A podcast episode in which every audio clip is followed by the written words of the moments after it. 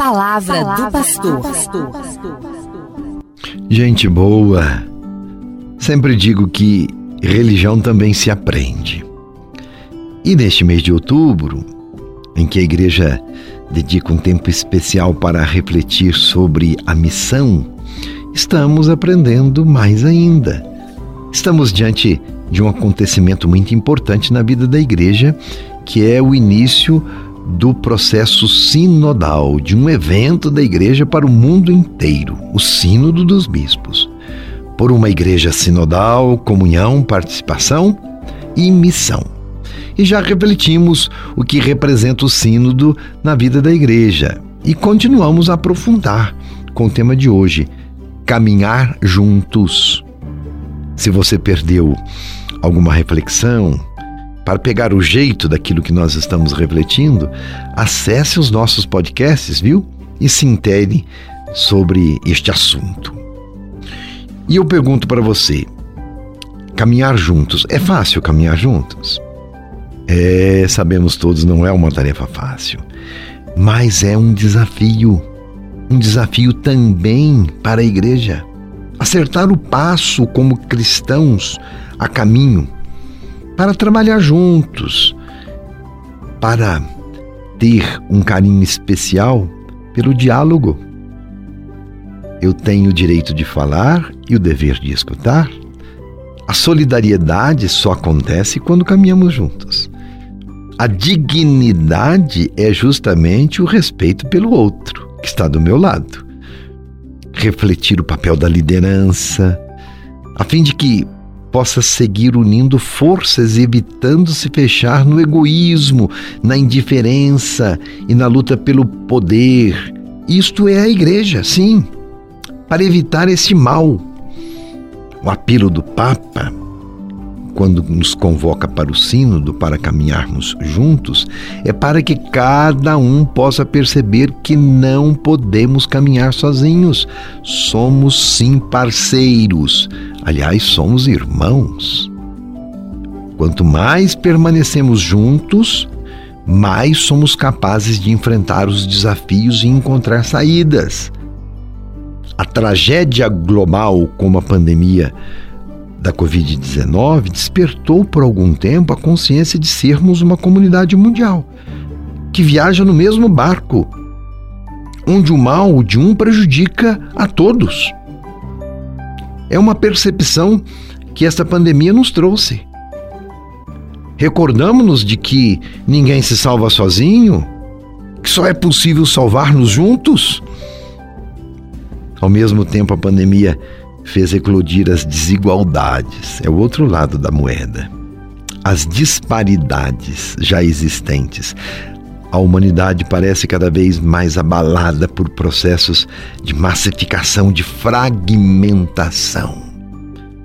Quero contar uma breve história hoje, que reforça um pouco a importância de fortalecermos a unidade entre nós, particularmente entre nós cristãos, e principalmente nesses tempos difíceis de pandemia. É uma história simples, mas que deixa, assim, uma mensagem.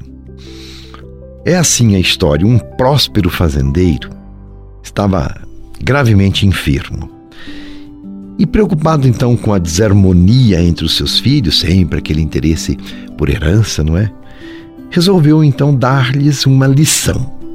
E chamou os seus filhos e entregou a eles um feixe de gravetos amarrado. E disse: Como vocês sabem, estou doente e posso morrer a qualquer momento. Aquele que conseguir quebrar esses gravetos só com as mãos será meu único herdeiro. Os filhos estranharam um pouco, mas aceitaram o desafio.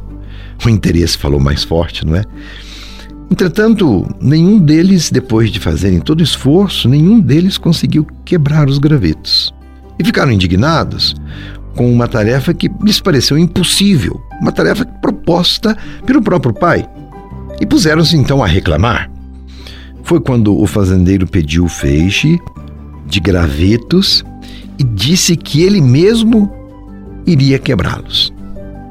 Incrédulos, os filhos lhe deram os gravetos e, um pouco assim desarrumados, assistiram ao pai que, deitado, doente, fragilizado, foi retirando graveto por graveto e quebrando, um a um, para depois concluir: Vocês são como este feixe de lenha.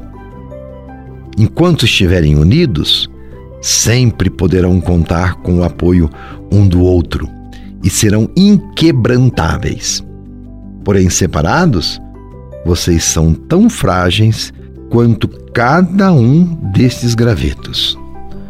É uma fábula, mas esta fábula mostra como ficamos vulneráveis se nos distanciarmos uns dos outros.